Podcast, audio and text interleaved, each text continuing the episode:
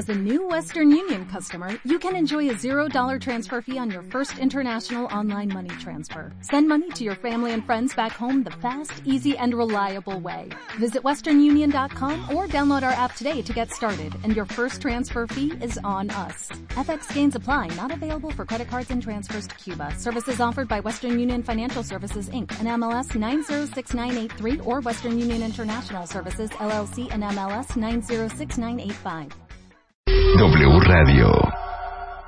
Son las 10.04 de la mañana en W Radio. Muy buenas tardes, cuentavientes. Muy, buenos buenos días, China. No, no, no, no, no, señores y señoras, por favor, vamos a volver a hacerlo. Sí. Ayer te extrañamos, la neta. Ah, sí. Y hoy tiene que ser con mucha alegría, ¿no? Muy buenas tardes. ¿Qué es eso? Ok, Va. otra vez. 5 a 3, 2. Muy buenos días, cuentavientes. Bienvenidos. Son las 10.04 de la mañana en W Radio. Como el cocodrilo, ¿no? Sí. ¡Qué horror! Oigan, les voy a decir una cosa. La próxima vez que yo vea en el Twitter un ninguneo, una falta de respeto, una sobajada a Rebeca Mangas, The producer. productora de este programa, porque la pobrecita, ¿Tras de qué? tras de Tras que, de que le, te hago el paro, hija. tras de que me hace el paro, no sabes toda insultan. fanaticada. hija. Porque aparte déjenme gruesa, decirles ¿eh? una cosa, creo que no es novedad. Rebeca no le gusta, no es feliz, O, o, o, o, o- odio. Sufre, se pone de muy mal humor, porque no es lo suyo. Pues no, Pero hombre. hija, lo haces no muy bien, Rebeca, lo haces muy natural. Pues yo digo que sí. No te ves nerviosa ni nada. Pues yo, no te, yo digo eso. y les digo una cosa. ahora tienes unos Oigan, fanáticos bien fanáticos. A veces no ¿eh? puedo venir, pero no es por andar de vaga, ¿eh? Claro. Estaba operando ayer una alegría que voy a soltar hoy. Claro. Y a todos los que perrearon, no les voy a dar la alegría. Castigados al rincón. Castigados al rincón, castigados al rincón, Ese, castigados ese al helado rincón. unicornio me trajo de bajada ayer. Me dice, eres malísima. Solo dices, mhm, ok, mhm, ok. Es que le digo a Marta, Ariel, de verdad, es eh, a mí me encantan las clases de cábala. Ujú. Y pues perdón, no hay más nada que decir que, mhm, ok, Exacto, con Ariel. exacto. Ni modo de interrumpir y decir, a ver, sí, porque mira, bajo mi experiencia. No, es una filosofía aparte un tanto difícil, ¿eh? Yo, y entonces yo le contesté, para que me aprecien, ¿eh? Para que me aprecien. Chihuahua. Pero bueno, bueno, fueron un ¿O par quién de quieren que mande a sustituir? Pues podemos traer si quieren a... mm, ¿Quién serán? Al cocodrilo. O sea, cocodrilo puede ser. No, a mí me encantaría. Si ya nos vamos a lo grande y traemos a Ninel Conde a Ah, que me estaría- sustituya. ¿Les gustaría eso? Muy bien. O a ella también la van a insultar. Ah, no. Pues ustedes digan, ¿qué prefieren? ¿A Rebeca Mangas o a Ninel. Conde en el micrófono? Así de fácil. Ya no hay Así más de lindo. opciones. Ya no hay más opciones. Se acabó. Bueno, cuentavientes. Muchas alegrías tenemos el día de hoy. Feliz día de San Valentín. Ay, sí. Por lo cual, a todos los gatitos Forever Alone les tengo una canción preparada. Ajá. Y se la voy a cantar también a Alejandro Rosas, ¿Cómo no? que está hoy con nosotros. Y vamos a hablar de las grandes historias de amor de este país. Y va a haber The Dating Game. Y otras Y oficialmente vamos a soltar el Cásate. Sí. Sin embargo, yo les quería dedicar esta pieza. Esta Que Alejandro, que es un hombre tan culto, estoy cierta que sabrás de quién es original. Silencio, chapo. Y dice así. Si me puedes hacer la segunda, te lo agradecería, Rebeca. A ver, pero súbele, porque no oigo ahí. Ok. Para todos los Forever Alone, en este 14 de febrero, en donde se cuestionan el porqué de su soltería, el porqué de su soledad, qué tiene su amigo que no tengan ustedes, qué tiene esa niña que es menos guapa que uno, pero que tiene pareja. claro. Para todos ellos, esta bella canción. Mr. Sandman, bring me a dream. Make him the cutest that I've ever seen. Give him two lips like roses and clovers. And tell me that my lonesome nights are over, Mr. Sandman. I'm so alone. Ain't got nobody to call my own. So please turn on your magic beam.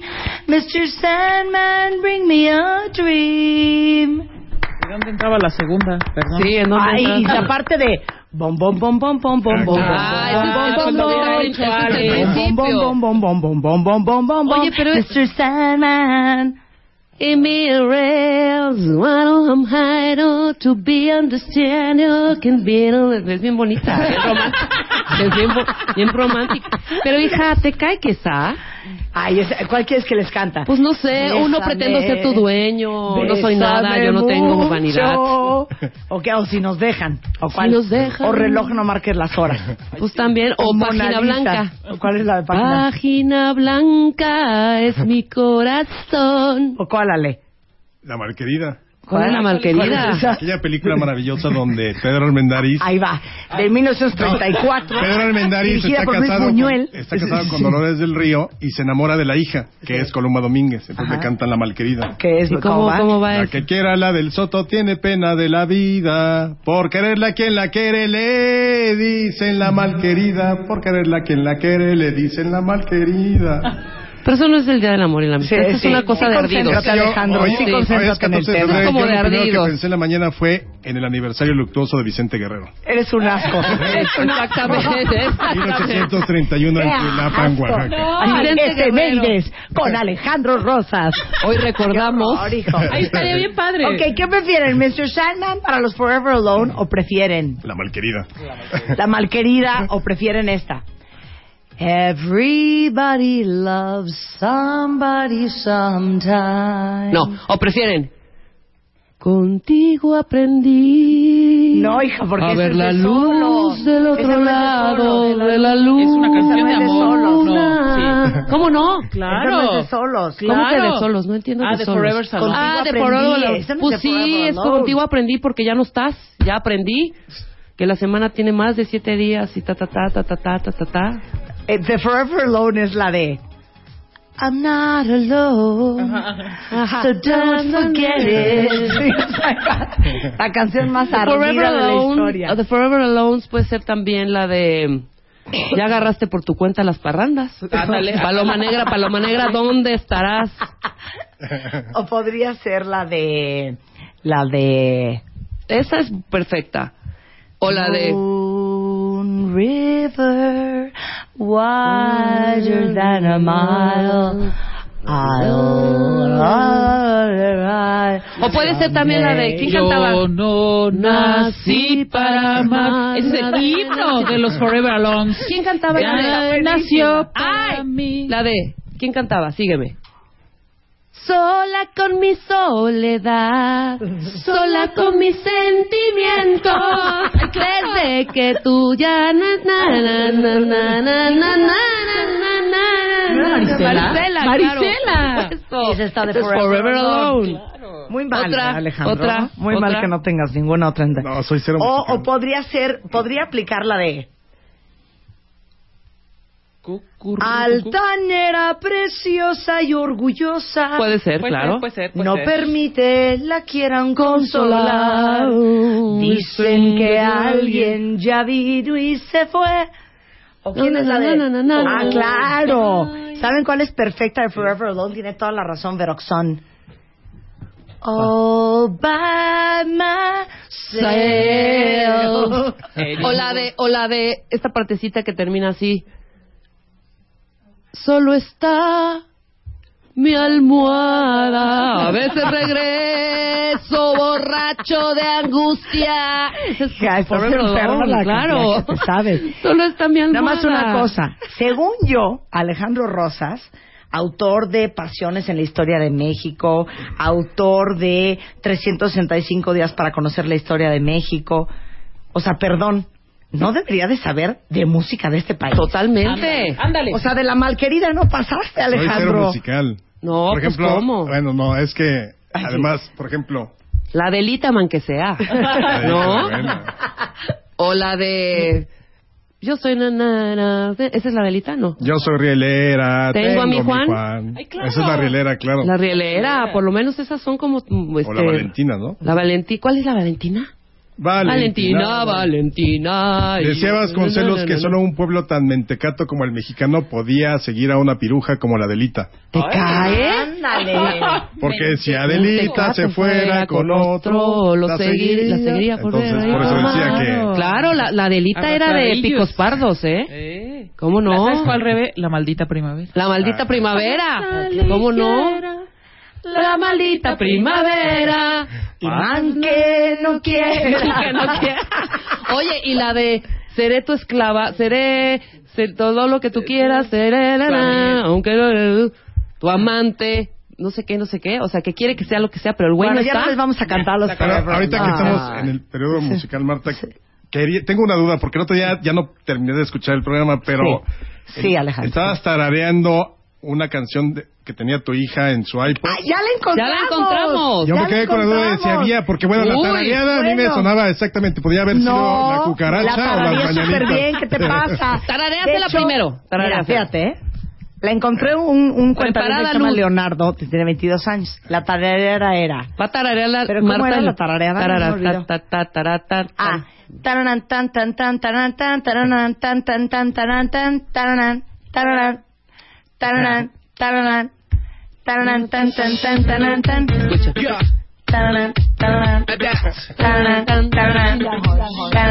Pero espérate que reviente, mira. Qué bonito. ¿Cómo revienta? I don't wanna be alone ¿No sale igual? ¿Eh?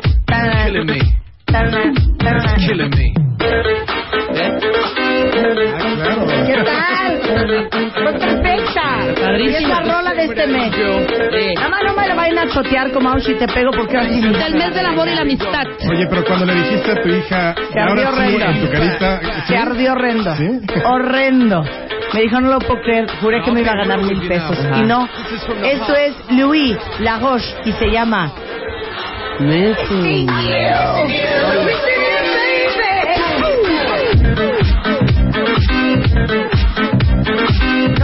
Se convierta en Aushi te pego. Prohíbo a las demás estaciones tocar esta canción. Es una exclusividad de W Radio. Así es que si les prende, está bien que la toquen en su coche, en el gimnasio, en la oficina o en su casa, pero está prohibido el uso en lugares públicos. Totalmente.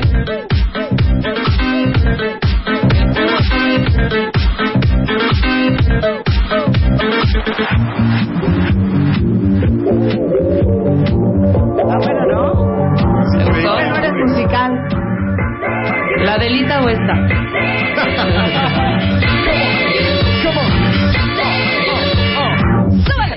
struck, I just froze. Ice cold from my head to my toes. I Está a punto de ser de la hip hop. the way that love goes. Hip hop, you don't stop, Goodbye. into the band, But now I'm boogie. hard to keep my eyes dry. I think back to them good times. You and I, I was yours and you were mine. Now I don't know where you are, and it doesn't really matter how far. Tenemos alegrías el día de hoy, cuentavientes, que es 14 de febrero, el Día del Amor y la Amistad.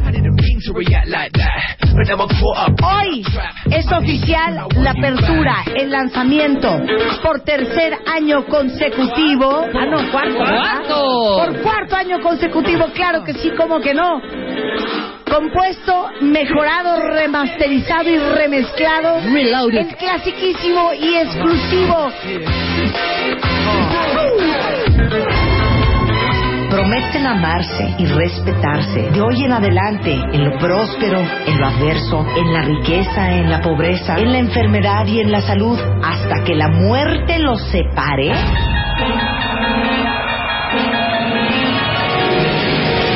Porque lo que Dios ha unido, el hombre no debe separarlo. Próximamente, solo por W Radio. Yeah. Lanzamos por cuarto año consecutivo Cásate con Marta de Baile.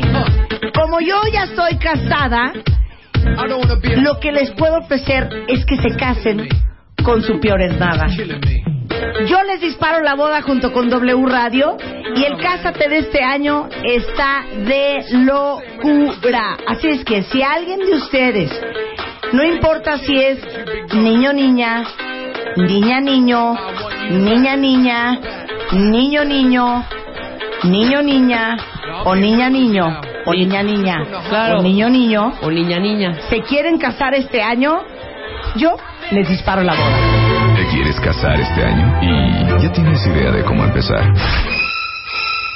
Porque si no la tienes, Marta de Baile ya lo hizo por ti. El, el vestido, el peinado, el maquillaje, los anillos, el banquete, las flores, la música, las invitaciones, las fotos, el video, la luna de miel y... un coche. Si quieres casarte con Marta de Baile, métete ahora a wradio.com.mx o martadebaile.com y checa las bases. Cásate con Marta de Baile, cuarta temporada, solo por W Radio. Así es, señores, este año regalamos un coche. Que se case este año, además de que le vamos a regalar el anillo, el brillante de compromiso, cortesía de José Dávalos, las argollas matrimoniales, el banquete, la música, el vino, el licor, las flores, el ajuar de la novia, todos los accesorios, la luna de miel, El peinado, el maquillaje. la mesa de dulces, el peinado, el maquillaje, el tuxedo o el frac o el jaqué del novio, el video, las fotos, más lo que se vaya ofreciendo, vamos a regalar un auto. ¡Claro que sí! Inicia hoy 14 de febrero. El último día que ustedes van a tener para subir su historia de amor a wradio.com.mx será el 8 de marzo. Obviamente, son nada más mil caracteres. Ustedes tienen que entrar a wradio.com.mx. En el formulario que van a encontrar de Cásate con Marta de Baile, ahí van a escribir en mil caracteres su historia de amor. La mejor historia de amor es la que se va a llevar este cuarto año. Su boda entera más un auto.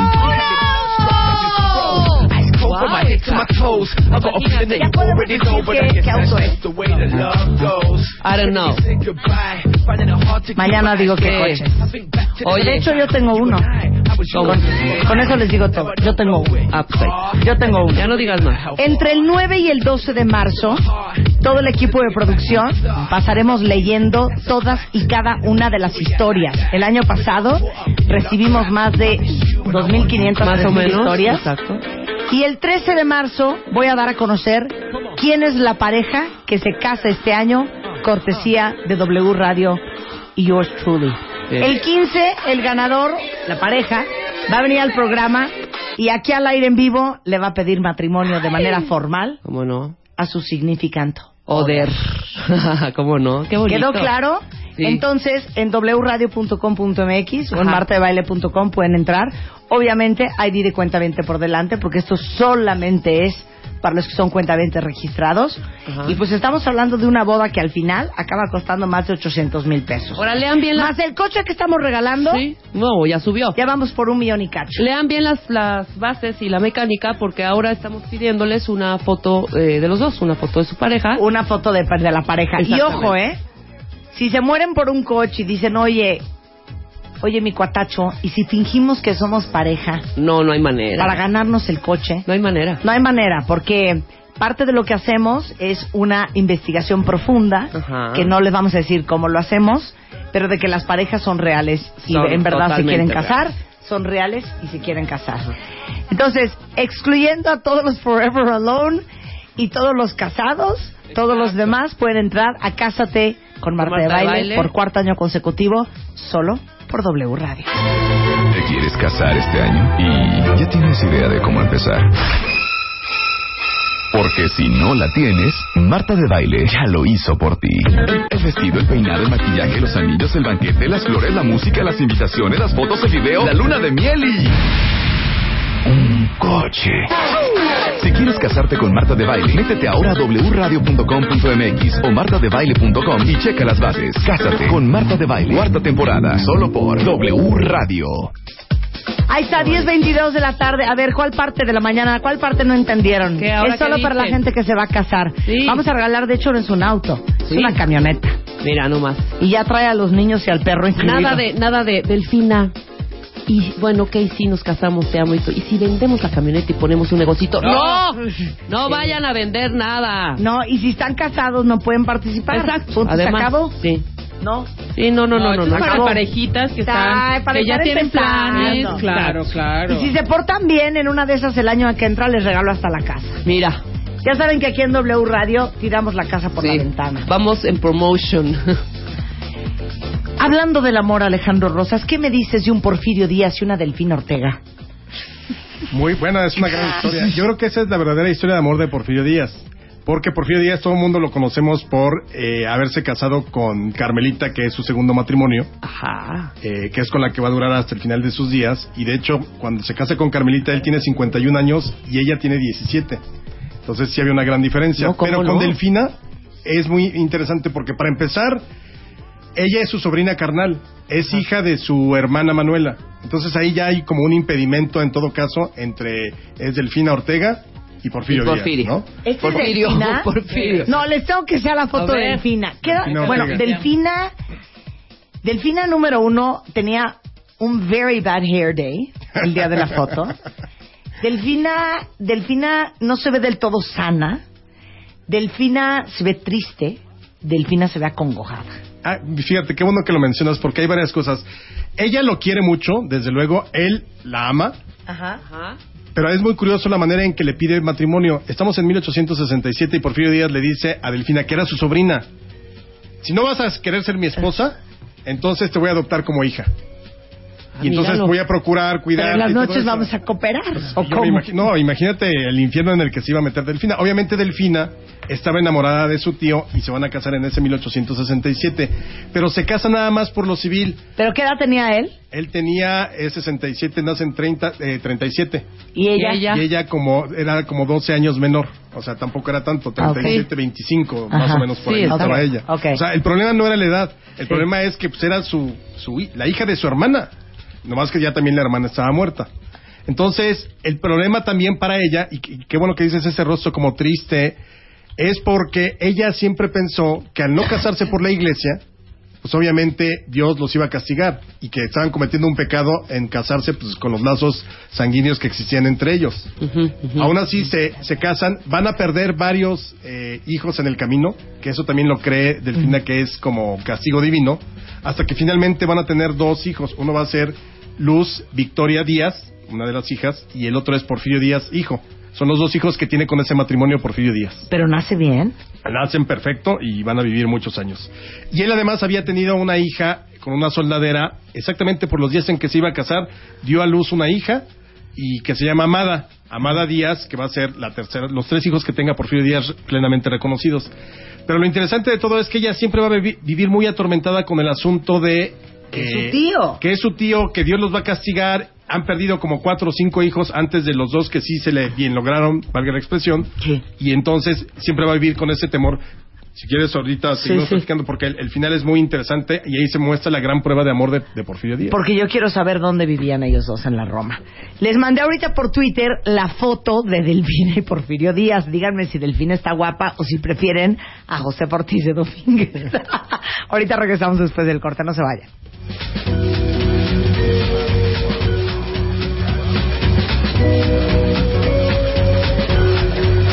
Ah, dice Chapo que se cayó el dalete, entonces que no hay corte. Está bien.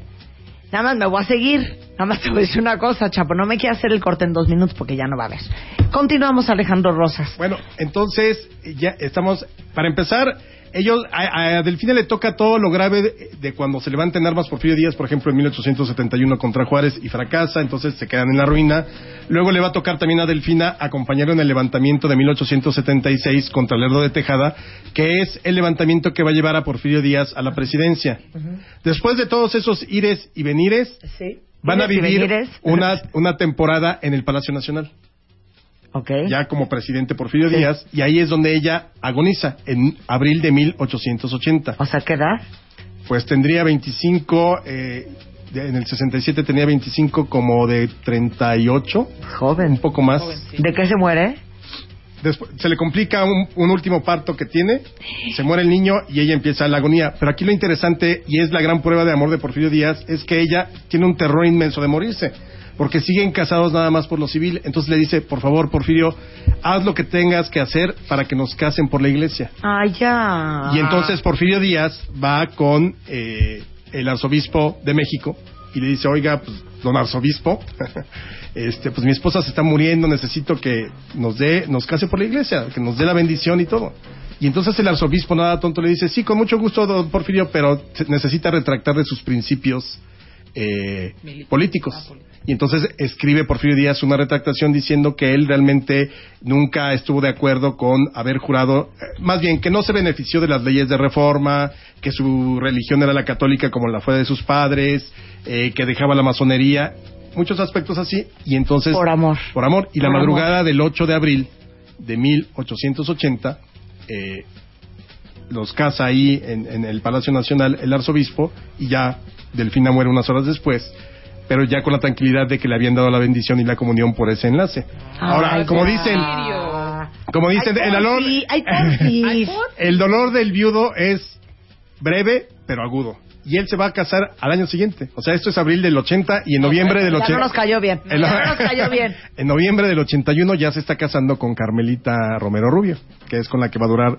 De hecho, Carmelita lo va a acompañar hasta su muerte en mil- 1915 y ella todavía va a sobrevivir hasta los años 40, si no mal recuerdo. Ahora, ¿dónde vivían Delfina y Porfirio Díaz antes de vivir en Palacio Nacional? Vivían en, en la calle de Moneda, que es exactamente la que está junto al Palacio Nacional. Ok. Sí. Yo pensé que me ibas a dar ahorita un en Orizaba y Colima. No. ¿No?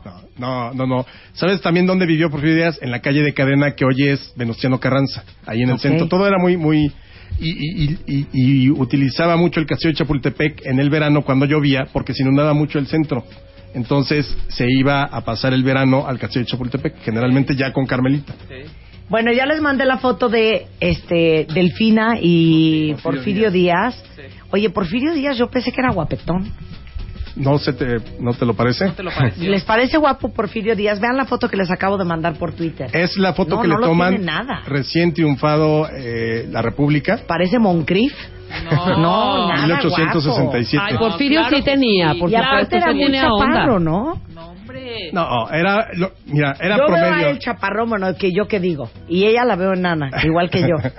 Yo tengo muchísimas fotos de mis bisabuelos que están dedicadas a Porfirio y fotos de Porfirio a mis bisabuelos. ¿Por? Pues no sé, y de repente una vez me acuerdo que mi abuela me contó una historia, fíjate, así, de no, es que nosotros íbamos a bailar a Palacio. Venían para acá los bailes que, este, es- que hacía don Porfirio. A Palacio, o sea, de Chiapas para acá, imagínate. Bueno, a ver, ¿con quién vamos a ir después? Vamos ahora con. eh, es no Concha Lombardo de Miramón Ajá. y Miguel Miramón. Ajá. Esta es una historia muy interesante Ajá. porque Miguel Miramón es uno de los grandes villanos de nuestra historia de México. Él fue malo, Sí. fue malo. Bueno, para Miguel mí no. Miramón trae un problema de pelo también muy cañón. Ahorita les mando la foto. Hacemos un corte ahora sí rapidísimo y ya regresamos con Alejandro Rosas, gran historiador de nuestro país. No se vayan. Las grandes historias de amor de México este 14 de febrero en W Radio. Estamos listos. Ya regresamos. Marta de baile en W.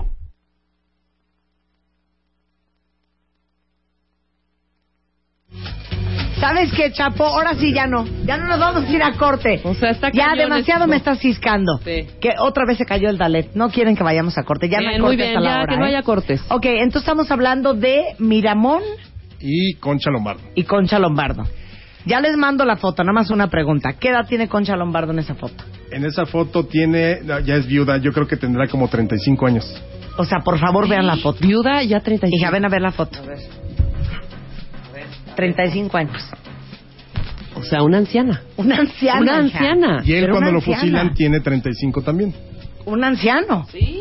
Es que tú podías prometer el amor eterno en el siglo XIX y era maravilloso porque tenía fecha de caducidad. Es decir, te prometo amor eterno en el altar y a los 10 años ya no tenías pareja. Ya sabías que se iba a morir a los 40. y sí, pero ¿por qué se ven tan por guerra. avejentados? Porque eh, ibas muy a prisa. Por ejemplo, ya te casabas a los 14, 15 años, ya, Eso sí. ya tenías familia.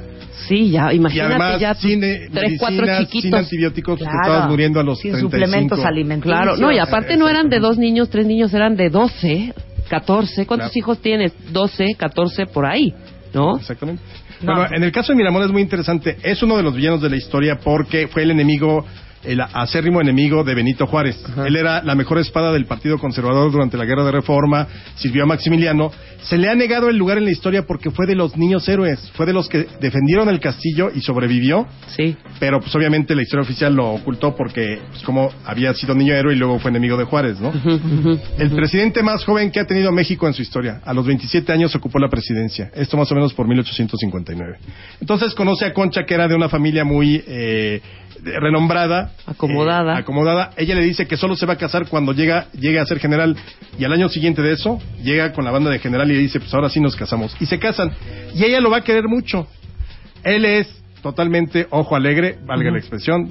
Tiene muchos romances. pues, en- Con en- todo y ese pelo. Sí, no, era, era, era el, el, el, el sex symbol de, de los conservadores en la época. Estás enfermo, hijo, No, estás sí, esa Eh, piochita. Ay, esa sí. piochita. Pero vele el pelo, el pelo es así también El alter- pelo- alternativo de Imagínense copa. a Bozo, nada más que con Ay, pelo no en, en la coronilla. no Ahorita lo van a tuitear. Horrendo. A lo mejor con el, el sombrero de copa se habrá visto mejor. ¿Ya tuiteaste la foto de Bueno, Miramón? y entonces eh, él va a ser fusilado el 19 de junio de 1867 a las 7 de la mañana junto con Maximiliano y Mejía.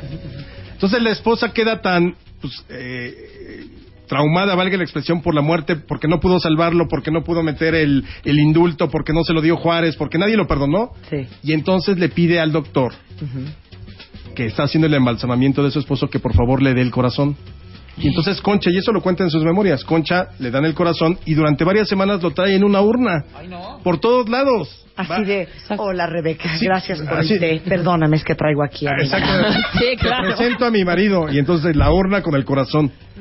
Hasta que su director espiritual o su consejero espiritual o su sacerdote le dice, oye, mijita, pues ya tu marido ya entregó su alma al Señor y no puedes tú andar cargando el corazón por todos lados. Espérate, Pedacito, paréntesis. Acabo de tener un flashback, ¿Qué?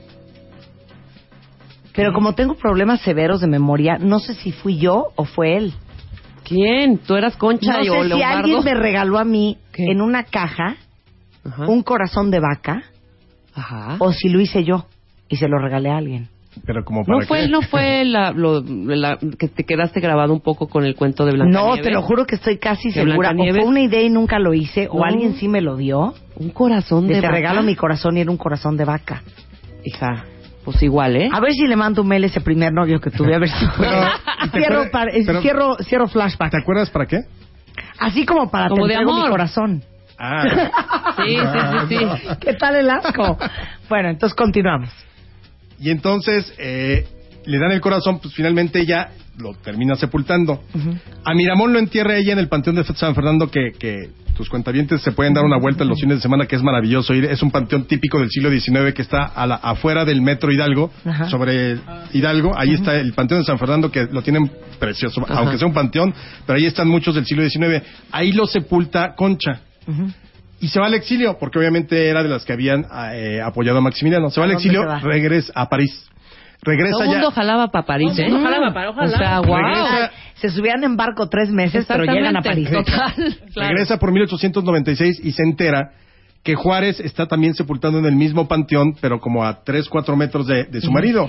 Entonces exhuma el cadáver y se lo lleva a Puebla. Y hoy Miramón descansa en la Catedral de Puebla. En uno de los altares, ahí está el, cadáver de Miguel Miramón. Qué Concha era intensa, ¿eh? Ahorita Y que pensé... Para eh, tus contamientes, ahí están las memorias, se venden las memorias, las, las cine por rúa de Concha Miramón, son extraordinarias, porque tiene, es muy simpática, es muy irónica en su narración. Así como la ven en la foto, era bien No, graciosa. pero ella estaba ya bien viudada, Bien agradable. deprimida, Sí, hija. ya O estaba sea, estaba- estaba la viuda. Ya se le ve Sí, la aparte. ¿cómo le han de haber dicho? A ver, tú mírate en el espejo muy natural Ajá.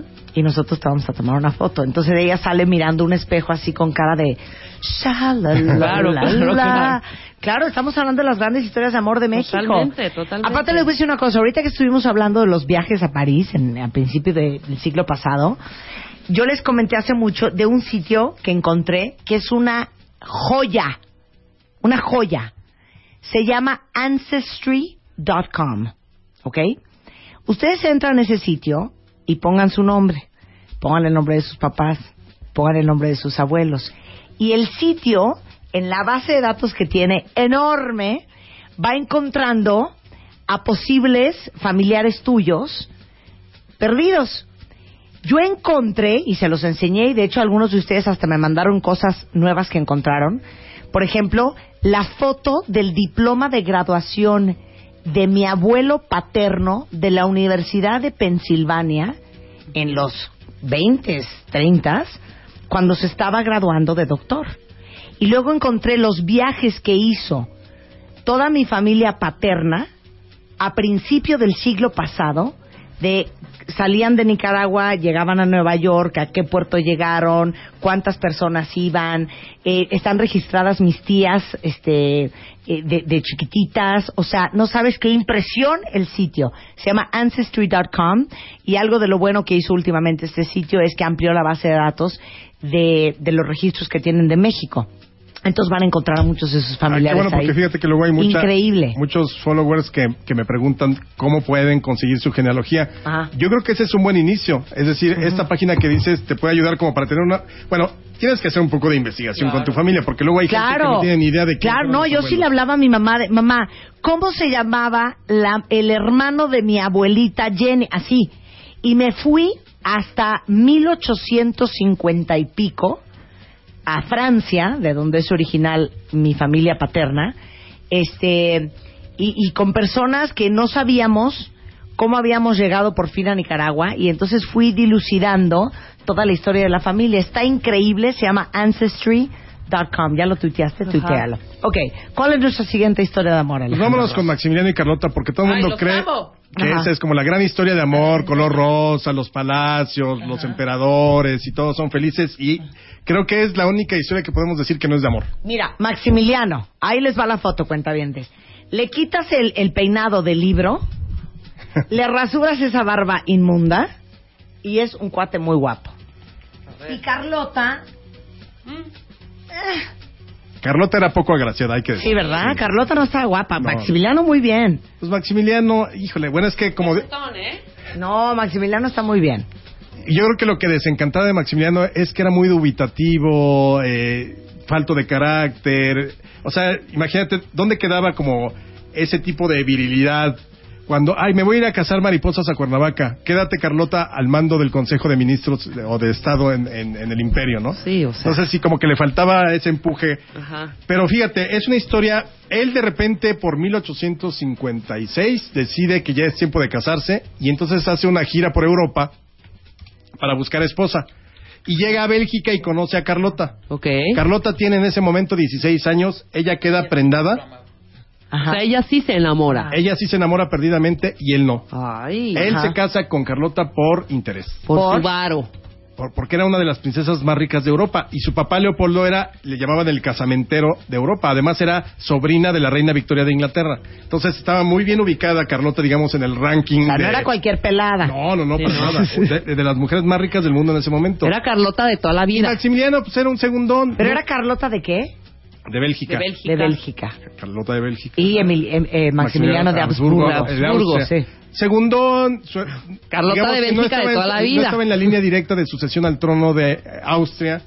Y entonces eso lo tenía compungido. Siempre había sido mediocrón. Su hermano. O sea, no era para nada un buen partido. O sea, un noble pitero. Valga la expresión, pues sí. Un noble pitero. Y entonces, Y entonces se casan porque él además estaba medio endeudado o muy endeudado con el castillo de Miramar en Trieste. Entonces necesitaba dinero. Se casan, pero así, la- a las primeras de cambio se casan en 1857. edades. Eh, Maximiliano tiene, nace en 1832, tiene 25. 25. Ajá, y ella, Y ella tiene 17. Una baby. Absolutamente. Sí, chiquita. Pero entonces, Maximiliano, que fue muy poco... eh, Pero antes que haces que soy morbosa. sí. ¿Se casan dónde? se casan en Austria, si no mal En recuerdo. Austria, Sí. ajá. O, no, ahí sí, fíjate que Ok. ya me agarraste en curva y de bajada. Ok, Pero- ¿qué fue el pastel? ok, bueno, no, pero se te- casan. entonces tiempo después se van, digamos, de luna de miel a las Islas Madeira. Pero ahí el poco tacto de Maximiliano la lleva de luna de miel a la isla donde estaba el cadáver de la que fue el verdadero amor de Maximiliano, que era María de Braganza, hija Ay, del rey eh, Pedro I de Brasil. Y ahora dime que la llevó a ver la tumba. Sí, la llevó a ver la tumba y, y se quedaron en una casa que estaba junto al cementerio donde estaba. Y no solamente eso, no solamente va y le dice, pues, y él se pone triste allá y se deprime. Todo Imagínate ese paseo, ¿cómo habrá sido? Imagínate, bueno. A ver, Carlota, ven acá, mira, mi amor, yo te quiero. Pero esta que está aquí enterrada, la amé con toda mi alma, ¿o qué? Bueno, y como corolario, él la deja ahí en esa isla y él emprende un viaje a otras regiones eh, de varios meses. Entonces ya cuando regresa, pues obviamente Carlota ya está disgustada, está molesta, está todo. y pues obviamente ya desde 1857 ya tienen el, el matrimonio despedazado. Ahora, Güey, si te llevan a la tumba. ¿Cómo no vas a regalar, a regalar je- regresar jetona? ¿Cómo no O sea, estar de mala? sí, claro. Ah, pues por babosa que se quedó ahí. Pues sí. Bueno, Pero entonces ella siempre fue muy digna en términos de co- saberse comportar en la corte, saberse comportar como, pues como la, la, la, la emperatriz aquí en México, como la, la archiduquesa. Y, pero también hay indicios, y esos son solo rumores, porque luego se da por hecho. Hay indicios de que aquí en México, Carlota tuvo un romance con uno de sus oficiales que se apellidaba Van der Smissen, y Ajá. en teoría, supuestamente se eh, tuvo un hijo con, con él. De hecho, es un hijo que por el cual se va a Europa y argumenta la locura. Eso no se puede comprobar. Ok.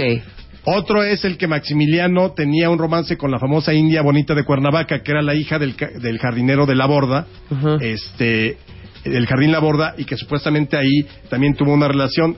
Pero hay mucho más indicios documentales de que quizá Maximiliano era bisexual, porque tiene una relación muy estrecha con su amigo Carlos Bombels, Ajá. que es amigo de toda la vida y está siempre presente con él en los viajes, En en, todo. todos los momentos. Pero pues, finalmente son todas especulaciones, no hay nada que nos pudiera decir. El hecho es que no hay historia de amor entre Maximiliano y Carlota. Muy mal se llevan. De hecho, cuando ella se va a Europa, ella con su dinero podía sostener el imperio todavía un par de años y no puso un quinto. Como no. debe de ser, ¿eh? Pues sí, a los hombres ni todo el amor ni todo el dinero. ¿Qué hay del rumor de que Maximiliano tenía ahí Eh. sus amoríos gays? Era- que Pues era sí, gay. eh, eh, Es, es, es, hay indicios. No podemos comprobarlo, pero hay indicios con uno de sus amigos. Que Carlitos acaba de Bombels. decir que salía en todas las ¿De fotos. veras? Sí, sí, sí. Que, que siempre salía con él en todos A ver, lados. quiero ver a Carlitos Bombel. Yo se los voy a decir, yo tengo un ojo de águila. Eh, ya les voy a decir si no lo Carlitos encontramos Bombel. ahorita, te- yo te lo consigo y A te lo envío. dame y- y Carlitos no. Bombeles. Carlos Bombeles. Bombeles. Bombeles. ¿Con B alta L. las dos? ok, Sí, con sí. doble L, hija. Bombelles. Y pues realmente es una... No hubo hijos. No hubo hijos y además ella, él muere en 1867, de 25 años, no 35. Ajá. Y ella va a morir hasta 1927. Es decir, ok. O sea, antier.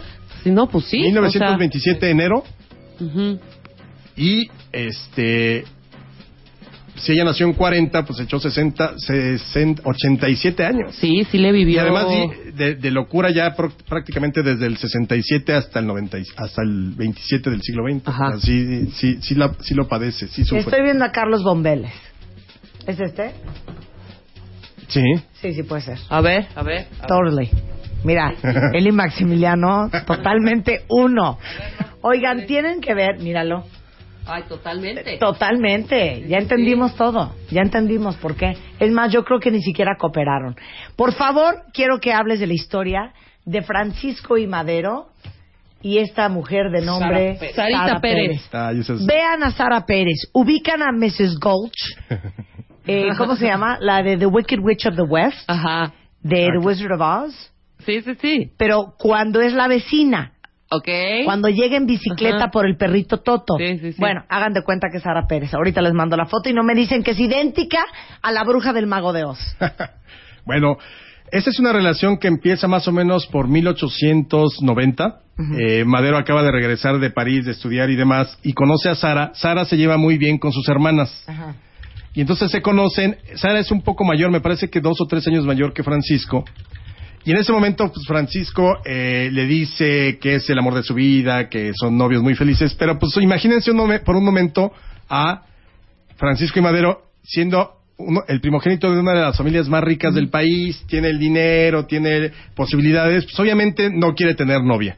Y durante los siguientes años, Madero, así como lo oyen, pues le da vuelo a la hilacha y se la pasa con mujeres. De hecho, los espíritus le dicen, en las cartas espiritistas le dicen, ya no vayas a los burdeles, ya no juegues pool, no ¿Madero así". era promiscuo? Al principio sí, sí. Bueno, al menos es lo que tenemos documentado de su propio puño y, y- y le... Pues debo decir, de los dos los que me has enseñado es el menos peor. Ah, sí. Madero no les parece el menos peor cuentavientes, ya les tuiteé la foto. Lo veo el menos peor. 1.63 de estatura. Pero bueno, Olvídalo. Chaparrón, Cancelado. chaparrón. Cancelado. corta con Sara, Ajá. con el típico de, no eres tú, soy yo, ¿no? Ujú. Necesito un espacio, necesito estar solo, necesito pensarlo. Claro. Total que corta y ese es el periodo donde Madero Le da vuelo y la le da vuelo y la hilacha. Y luego se da cuenta de que pues no, de que siempre sí la quiere, entonces regresa, no, lo pensé bien, ¿no? Sí. Como tres años después lo pensé bien, Sara, Ándale, tú eres el amor de mi vida, Sarita, mire, porque además hablaban de usted, mire, este, yo la quiero mucho, me he dado cuenta de mis errores, voy a enmendarlo. Y durante dos años es un rogón absoluto, o sea, de esas cartas que dicen... ¡Bien dejó. De hecho, Madero se molesta de que Sara ya no le conteste como antes le contestaba, le decía Panchito. Ajá. Ahora le, le- le escribe, señor Francisco. Entonces, Dígame, eso señor le Francisco. pudría a Madero. Bueno, espérense, tienen que ver la foto, cuentavientes. Porque si Sara se hizo la del rogar, ¿qué no nos vamos a hacer del rogar nosotros? Por favor. Bueno, y entonces, Horrenda. este, después de dos años de cartas y cartas y rogarle y rogarle, finalmente se van a casar en 1903, en enero. Y van a durar 10 años de casados. Hay quienes dicen que por el espiritismo no tenían relaciones, y es falso.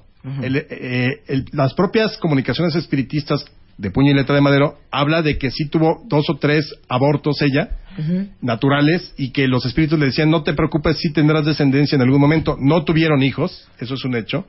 Duran 10 años de matrimonio y en 1913 es, eh, habían cumplido apenas 10 años de matrimonio en enero y en febrero es cuando se da el cuartelazo contra Francisco y Madero, de hecho lo estamos conmemorando en estos días.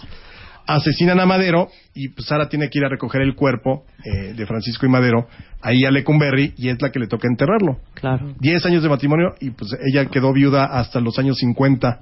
Se va al exilio un rato y luego regresa a México. ¿A dónde se fue al exilio? A Cuba primero y A luego a. Estados Unidos. Ok. Y ya luego regresa a México y se estableció en la calle de Tomalá. Ok. Ahí en, en- es la Roma. ¿no? Roma, Sí, en la- exactamente. En la, en la calle de la Roma, ahí decían que se le podía ver. Es una historia triste porque ella lo acompaña en todo momento, pero pues sí, le toca re- recoger el cadáver el, el 24 de febrero de 1913 y llevarlo a sepultar a, a- al Panteón. Francés de la, de la Piedad. Bien. ¿Cuál otra gran historia de amor de México? Cuéntala ¿Qué de nos falta? Vasconcelos y Elena Arismendi. Elena Arismendi es tía de Rosita.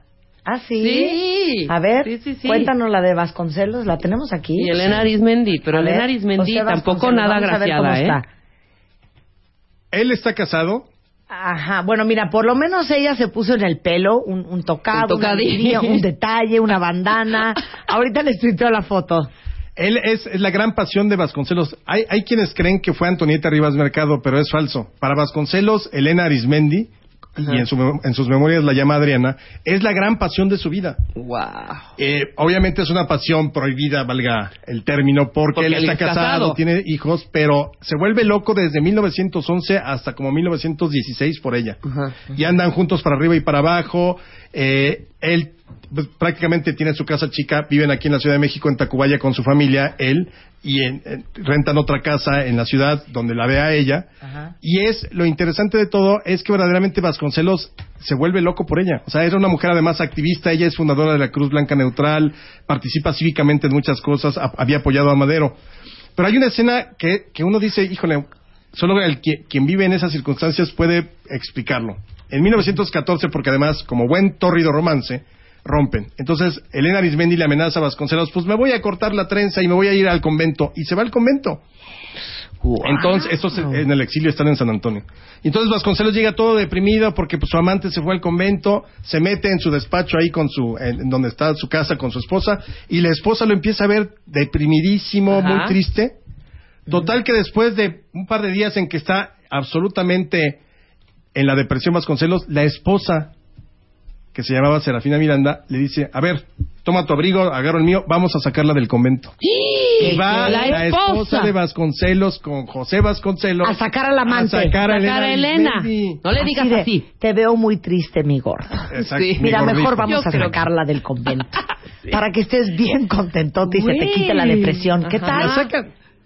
La Para que aprendan, hija, lo que es una mujer civilizada. Y la sacan del La convento. saca del convento y él sigue su relación hasta que en 1916, ya por su propia relación tórrida y siempre apasionada, pues terminan rompiendo. Y ella termina andando con Martín Luis Guzmán. Ah, wow. Una temporada. La Elenita, sí. No, pero a mí, Muy a mí buena, Elena me, no me impresiona. ¿Eh? ¿Qué onda con. Serafina? Sí, Serafina. Serafina. Además, ¿sabes qué? Eh, y Vasconcelos lo va contando. Yo tuve la oportunidad de entrevistar a la hija de Vasconcelos que nunca quiso leer sus memorias. Porque obviamente le causaba mucho dolor. Porque Vasconcelos, y eso también para tus cuentavientes, les recomiendo ampliamente las memorias de Vasconcelos, que sobre todo Ulises Criollo y La Tormenta. Ahí cuenta todo el periplo de Vasconcelos desde pues desde que nace hasta el término de la revolución contra Carranza. Pero aquí cuenta todo lo que es su vida, sus pasiones, toda la historia con Adriana la cuenta en sus memorias él, Con Adriana Elena. con Elena Arismendi. Y es verdaderamente desgarrador, pero además también te das cuenta de que sí es el- la gran pasión de la vida de Vasconcelos. ¿Y por qué le puso Adriana? Se llamaba Adriana Elena, ¿no? No, simplemente así como... no. Me gustas, Padriana. Exacto, me gustas pa, pa- pa Adriana. Ok. No, estoy en shock con lo que acabas de contar. Y él lo Sí. cuenta en, en La Tormenta, en sus memorias, en el volumen 2 de sus memorias cuenta esa... O sea, imagínense ustedes hablándole de, hola Josefina, mira, habla la esposa de Jorge. Lo estoy viendo muy triste. ¿Por qué no? Sé que ustedes dos tronaron. Te voy a pedir un favor. Yo le voy a hacer una sorpresa. Tú vente mañana a la casa a las ocho. ¿De qué me estás hablando? A ver si lo alegramos tantito. A ver si lo alegramos. Sí, Digo, más ¿qué? que nada porque lo quiero mucho. Pues yo creo que ya va haciendo sentido decir, pues, o sea... No, O pues sea, te ¿qué, divorcias hija? Pues, O ¿qué sea? ¿qué? O sea, lo que digo es que, pues sí, ya te quitas de broncas, órale, güey. O sea, ya, vamos por esta vieja. No. Total. Enferma, hija. No, yo creo que ahí, digo, Vasconcelos debió haberse divorciado o ella debió haberlo mandado a volar. O sea, Claro. Se acabó. A ver, ¿quién de ustedes cuentavientes acompañaría a su susodicho susodicha a sacar al amante de la ¿O cárcel? quién, ha- ¿O quién lo ha hecho? ¿O quién lo ha hecho? ¿Quién sabe si hicieron un, un trío después? Si andaban los tres. Rebeca. Pues, ¿qué? No, no, al- al- por lo que cuenta José Vasconcelos, no, eso no sucedió. Bueno, déjenme decirles que el libro 99 pason- pasiones en la historia de México también vienen las historias de amor de otros grandes personajes de nuestro país. Eh, por ejemplo, la de Manuel Acuña y Rosario, viene la de eh, Victoriano Huerta y Emilia Águila, muchas alegrías y aparte, así como lo platica Alejandro, que es un historiador súper entretenido, un gran comunicador y un gran entretenedor, así escribe sus libros. Para todos los que pasaron en blanco todo primaria y partes de secundaria y no saben nada de la historia de México, este libro es una maravilla y también el de 365 días en la historia de México, que es un día por historia. Exacto. Uno, puedes leer una cada día y en un año lo terminas. Y en un año lo Si terminas. no tienes mucho tiempo. Tenemos dos ediciones, fir- tres ediciones de 99 Pasiones en la Historia de México, hoy 14 de febrero, firmadas y autografiadas y dedicadas a los cuentavientes por Alejandro. Y si ustedes quieren una, les vamos a Sí. hacer una pregunta. Oye, sí, estoy de acuerdo, pero no tienes que venir a contar todo esto nuevamente. O sea, perdón. Cuando la mamitis es poderosa, el inicio de la guerra de reforma por la mamitis del pres- presidente Ignacio Comunforto. Tienes que venir a explicar todo esto. Claro. Claro, o sea, está increíble. Y además, si me permites dar mi Twitter, porque ¡Ay, siempre, claro! siempre se suma, Sí. es como, me siento como apoyado como la división del norte, Vienen A ver. las cargas de caballería. Mi Twitter, y ahí me pueden seguir, pongo artículos, efemérides, cuestiones políticas, este, todo lo de historia de México. Miren, no se vayan lejos. El otro día, voy a confesar, le hablé a su celular Alejandro a las nueve de la noche. El domingo. En domingo, porque la niña me estaba preguntando una cosa de la tarea de historia de México. Entonces, si ustedes tienen hijos, sigan en Twitter Alejandro. No vaya a ser que un día se les ofrezca que el niño les pregunten, Ma, ¿cuál fue el primer presidente de México? Y ustedes así con cara de, fue Benito Juárez. Sí. Mejor le mandan un tweet a Alejandro y Alejandro los auxilia. ¿Cuál es? Arroba ARR 1910. Arroba ARR 1910. Ahora sí, la pregunta para que vamos a regalar ya los libros y por favor arroben a ARR 1910. La pregunta para regalar. A ver, vamos a ver. De lo que hablamos hoy, para ponérselas facilita. Ah, muy bien. ¿Cuál era el parentesco de Porfirio Díaz con su primera esposa, Delfina Ortega? ¡Ah, qué fácil! No, está bien, está bien, está bien. Yo está voy a poner otra. Ah, Bueno, una. ¿De qué cárcel sacaron a Sara? no, no es cierto. No. ¿Cuál era el parentesco entre Madero? y No. Del- no, No, entre Porfirio entre Díaz, y y Delfina. Delfina. Ahí está. Arroben a ARR, los tres primeros que contesten bien. Con mucho gusto les vamos a regalar el libro 99 Pasiones en la Historia de México del queridísimo Alejandro Rosas. Ale, como siempre es un placer. Al contrario, muchas gracias, Marta. Pero me da mucha pena este pues que te vayas sin antes decirle a un cuentaviente que está muy curioso que si no das clases de historia. No, no doy clases. No. Por lo pronto no, daba en la Facultad de Ciencias Políticas, pero pues ahí a los universitarios. Doy de repente conferencias. Ah, voy a tuitear porque la próxima semana voy a estar dando conferencias sobre la decena trágica. Ah, si me permites, rápido. Sí, claro. El próximo 21 de febrero, a las 11 de la mañana, voy a proyectar un documental que hice con un amigo mío que se llama eh, La Revolución de los Espíritus. La proyección es en el Castillo de Chapultepec a las 11 de la mañana. Es todo lo que hay sobre el espiritismo de Madero. Es un documental. 11 de la mañana, 21 de febrero, Castillo de Chapultepec, entrada gratuita. Y después voy a comentar sobre Madero ahí en el Castillo de Chapultepec. Entonces, los espero a tus cuentavientes que quieran ir. Es entra- entrada gratuita. Es el 21 de febrero, 11 de la mañana. Te queremos, Alejandro, te queremos. Gracias. Muchas gracias, queridos. Son las 10.58 de la mañana en W Radio. Oigan, ya saben que hoy es un día muy especial. Y en breve, aquí al aire, ustedes van a presenciar cómo nosotros le encontramos date a una gloriosa cuentaviente. Hoy vamos a jugar The Dating Game en W Radio. Vamos a estar transmitiendo el programa vía live stream para que ustedes vean a los cuatro grandes candidatos que le conseguimos a nuestra cuentaviente soltera. La van a poder ver a ella. Ellos van a estar en un estudio. Ella va a estar conmigo en este. No se van a poder mirar y ella va a tener que tomar la decisión después de una serie de preguntas que le va a hacer a cada uno con quién de ellos quiere salir y conocer un poco más. Eso va a ser al ratito aquí en W Radio en The Dating Game. The Dating Game. Continuamos.